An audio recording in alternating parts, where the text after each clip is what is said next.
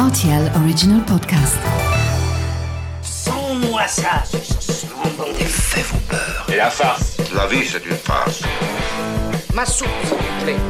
J'adore les chocolates. Mon scarpe, nos germes-là Mais combien de fois je dois vous dire que c'est susceptible, l'aubergine?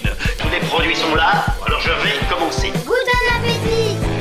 Salut, c'est Mathieu Lopez, bienvenue dans ma cuisine. Faible en calories et riche en eau, c'est le copain parfait pour établir des recettes minceurs et se rafraîchir lorsque l'été est chaud. Une sauce relevée, c'est le secret pour se régaler et ne pas avoir l'impression de manger quelque chose de fade dans l'assiette. Voici la recette du tartare de concombre. Pour réaliser ce plat pour 4 personnes, vous aurez besoin d'un concombre, 2 cuillères à soupe de crème fraîche, 50 g de feta, une cuillère à soupe de vinaigre blanc, une demi-botte de persil, une cuillère à café de piment d'Espelette, du sel et du poivre. Tout d'abord, on lave et on épluche le concombre. Coupez-le en petits cubes de 7 mm ou passez-le brièvement au mixeur. Laissez maintenant égoutter au-dessus d'une passoire après l'avoir saupoudré de sel.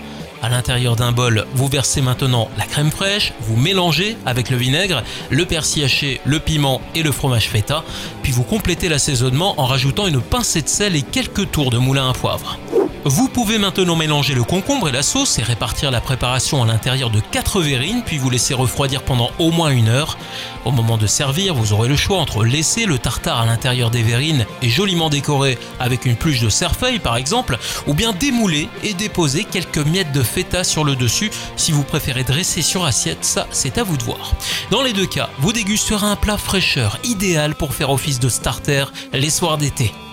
Voilà, j'étais ravi de vous recevoir dans ma cuisine pour ce tartare de concombre et maintenant c'est à vous de jouer les chefs en cuisine.